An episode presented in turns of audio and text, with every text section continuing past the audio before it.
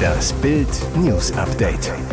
Es ist Freitag, der 2. September und das sind die Bild meldungen Ganz offiziell, Ampel gibt Corona-Entwarnung. Sänger sagt wegen schwerer Erkrankung Konzerte ab, Matthias Reim die Diagnose. Sie floh aus Leipzig nach Brandenburg, Baby-Entführerin auf der Flucht gefasst. Ganz offiziell, Ampel gibt Corona-Entwarnung, trotzdem kommen bald schon neue Einschränkungen. Nach rund zweieinhalb Jahren in der Pandemie gibt die Bundesregierung überraschend und ganz offiziell Corona-Entwarnung. Am Freitagmittag ploppte auf der Website des Bundesamts für Bevölkerungshilfe und Katastrophenschutz diese Meldung auf. Dies ist die Entwarnung zur Warnung Coronavirus-Informationen des Bundesministeriums für Gesundheit vom 7.4.2022, 12.30 Uhr 12, gesendet durch Nationale Warnzentrale. Die Warnung ist aufgehoben. Es handele sich hierbei um eine wichtige Information des Bundesgesundheitsministeriums. Weiter heißt es aber, das Coronavirus ist weiterhin eine ernste Gefahr für Ihre Gesundheit. Auch wenn die bundesweite Warnung hiermit aufgehoben wird, beachten Sie auch weiterhin die gegebenen Handlungsempfehlungen. Heißt, es, obwohl es eine Entwarnung für die Warnung gibt, sollen wir uns weiterhin an die AHA-Regeln halten, Abstand halten, Hygiene, Alltagsmaske tragen und wir sollen uns auch künftig über die aktuellen Corona-Regeln und die Inzidenzen informieren. Eben jene Inzidenzen, die für politische Entscheidungen und Maßnahmen keine Rolle mehr spielen. Trotzdem, zum Winter kommen neue Corona-Vorschriften. Die Bundesregierung hatte vergangene Woche wieder schärfere staatliche Eingriffsmöglichkeiten für eine erwartete Corona-Welle im Herbst und Winter auf den Weg gebracht. Sänger sagt wegen schwerer Erkrankung Konzerte ab. Matthias Reim die Diagnose. Große Sorge um Schlagerstar Matthias Reim. Der Sänger ließ über seinen Konzertveranstalter Semmel Concerts alle Auftritte im September und Oktober aus gesundheitlichen Gründen absagen. Er müsse sich in intensive ärztliche Behandlung begeben. Seit Tagen kämpft Matthias Reim, bereits zum zweiten Mal in diesem Jahr, mit einer hartnäckigen Stimmbandentzündung. Dazu kommt ein allgemeines Gefühl der Schwäche und Erschöpfung. Bild weiß, dieser Zustand hat sich in den vergangenen Tagen immer mehr verschlechtert. Auch ein gemeinsamer Erholungstrip an den Koma See in Italien mit seinem Sohn Julian Anfang der Woche trug offenbar nicht zur Genesung bei. Wie Bild erfuhr, suchte Matthias Reim am Donnerstagabend aufgrund seiner schlechten Verfassung zwei Ärzte seines Vertrauens in Süddeutschland auf. Dort brach er zusammen. Die Ärzte waren über seinen Zustand so besorgt, dass sie Reim dringend empfahlen, sich für mindestens zwei Monate aus der Öffentlichkeit zurückzuziehen. Krieg in der Ukraine. Bundeswehr verlegt Soldaten und Technik nach Litauen. Der verstärkte Schutz der NATO-Ostflanke sorgt an diesem Wochenende für die Verlegung von Soldaten und Militärtechnik aus Norddeutschland ins Baltikum. Wie ein Sprecher der Panzergrenadierbrigade 41 in Neubrandenburg am Freitag sagte, werden knapp 100 Soldaten aus drei Einheiten der Brigade am Samstag nach Litauen verlegt. Dazu gehören Jäger aus Torgelow und Neubrandenburg, Aufklärer aus Eutin und Soldaten aus Hagenow mit insgesamt 35 Fahrzeugen. Zuvor werden sich die Truppen zum feierlichen Verabschiedungsappell mit Brigadegeneral Christian Navrat in Eutin versammeln, der ebenfalls mitgeht. Danach soll der Transport per Schiff nach Klaipeda erfolgen. Die deutschen Soldaten sollen den von der Bundesregierung angebotenen Schutz des NATO-Partners Litauen sichern helfen und stehen dort unter NATO-Befehl.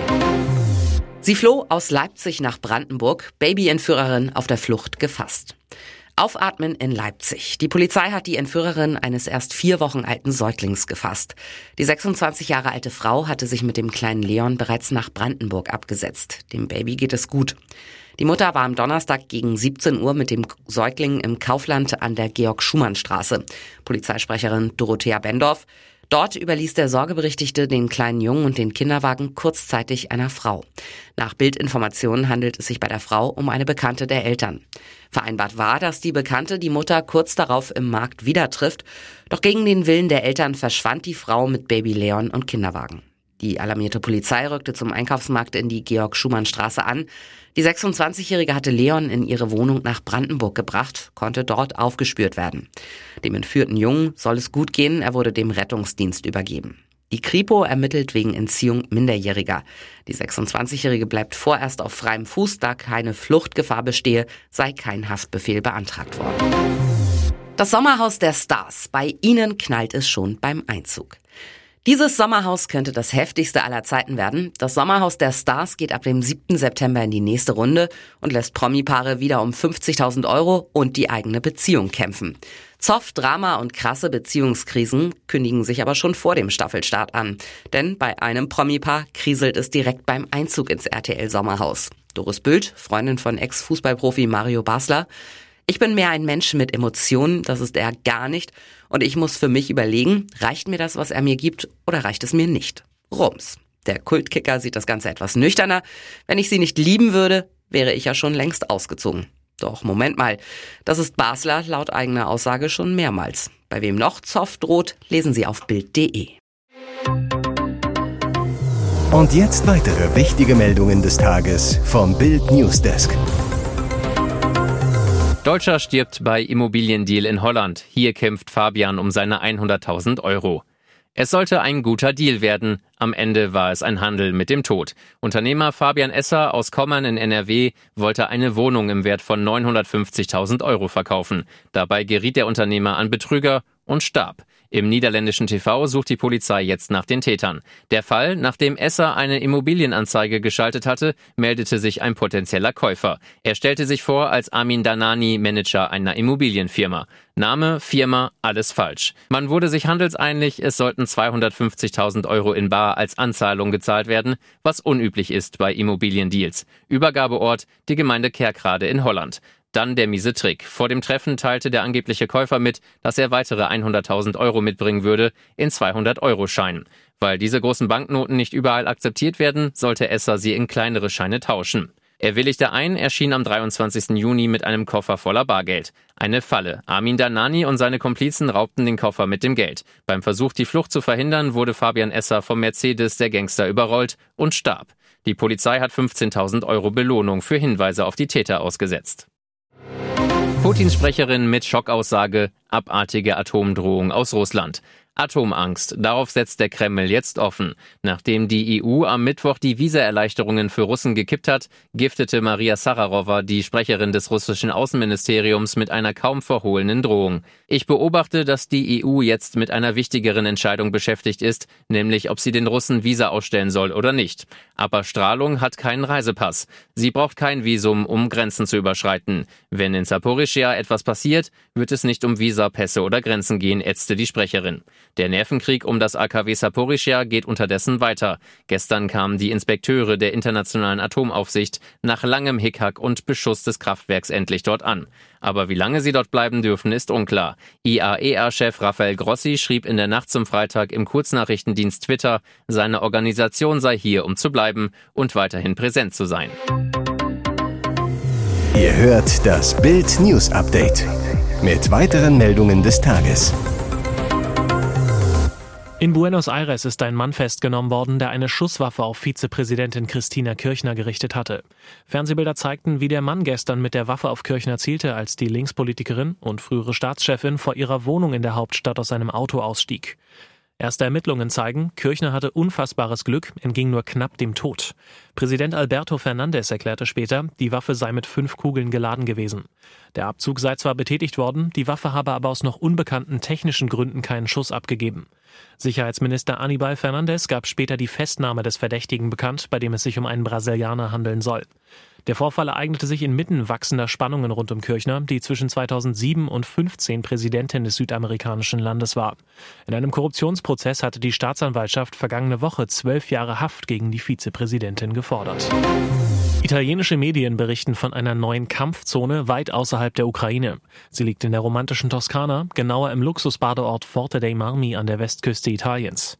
Ein Ort, in dem russische Oligarchen wie der frühere Chelsea-Boss Roman Abramowitsch Luxusvillen besitzen, in dem reiche russische Touristen in Saus und Braus urlauben und in dem auch der ukrainische Präsident Volodymyr Zelensky ein edles Anwesen besitzt. Laut der Investigativplattform Slitztwo sollen die Zelenskys das Anwesen 2017 für 3,8 Millionen Euro über ein italienisches Unternehmen gekauft haben. Präsident Zelensky und seine Frau sind jedoch Phantome. Das Haus wird über eine Agentur vermietet. Den italienischen Berichten zufolge gibt es nur eine einzige Bedingung. Die Villa darf nicht an russische Staatsbürger vermietet werden. Doch genau das ist jetzt angeblich passiert. Wie die Zeitung Il Terino berichtet, soll das Luxusanwesen im August vermietet gewesen sein. Für schlappe 50.000 Euro an Russen. Bei den Urlaubern, die sich in dem Haus niederließen, soll es sich um eine in London ansässige Familie handeln. Hier ist das Bild News Update. Und das ist heute auch noch hörenswert. Benzinwut in Deutschland schon wieder zocken Ölmultis uns ab. Um Mitternacht lief am Mittwoch der Tankrabatt aus. Keine fünf Minuten später schossen die Spritpreise heftig in die Höhe, teilweise um rund 50 Cent pro Liter. Ein Blitzpreisschock, wie ihn Autofahrer noch nicht erlebt haben. Und das, obwohl es bei Einführung des Tankrabatts weitaus weniger mit den Preisen runterging. Nach einer leichten Beruhigung kostete der Liter Benzin gegen 9 Uhr im Schnitt etwa 25 Cent mehr als am Vortag. Beim Diesel gab es ein Plus von 10 Cent. Ging da wirklich alles mit rechten Dingen zu? Beim ADAC hat man große Zweifel. Durch das Anheben der Steuer könnte der Preis für Benzin zwar um 35 Cent und der für Diesel um 17 Cent steigen, aber die Tankstellen konnten sich in den vergangenen Tagen noch billig mit gering versteuertem Sprit eindecken. Außerdem waren die Tankpreise schon in den Tagen zuvor deutlich gestiegen. Manche Betreiber sperrten in den vergangenen Tagen zudem ihre Zapfsäulen, schickten ihre Kunden weg, um jetzt deutlich höhere Preise einzustreichen.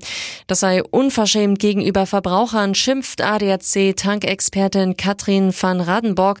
Sie ist sich deshalb sicher, die Spritpreise sind stärker gestiegen, als es der wegfallende Tankrabatt rechtfertigt. Was Peter Maffay mit The Voice-Talent Franziska verbindet, damit hätte die Musiklegende nicht gerechnet. Am Donnerstagabend kam es bei The Voice of Germany zu einem ganz besonderen Wiedersehen und das nach 33 Jahren. Denn wie sich herausstellte, haben Coach Peter Maffay und Kandidatin Franziska Kleinert aus Freudenthal in Baden-Württemberg eine gemeinsame Vergangenheit. Mit ihm nahm sie damals den Song Lass dich gehen auf, spielte sogar im Musikvideo mit. Aber würde er jetzt auch für sie buzzern? Kleinert vor ihrem Auftritt, ich glaube nicht, dass er mich an der Stimme erkennt. Fast gleichzeitig mit Mark Forster drehte sich dann auch Peter Maffay um, doch seine einzige Gesangspartnerin kam ihm nicht gleich bekannt vor. Er fragte sich stattdessen, so wie es bei The Voice üblich ist, wie heißt du und wo kommst du her? Franziska half ihm ein bisschen auf die Sprünge, vielleicht klingelt's, 30 Jahre zurück, da fiel bei dem Sänger der Gorschen und Franziska kam dann am Ende auch in sein Team. Weitere spannende Nachrichten, Interviews, Live-Schalten und Hintergründe hört ihr mit Bild TV Audio. Unser Fernsehsignal gibt es als Stream zum Hören über TuneIn und die TuneIn-App auf mehr als 200 Plattformen, Smartspeakern und vernetzten Geräten.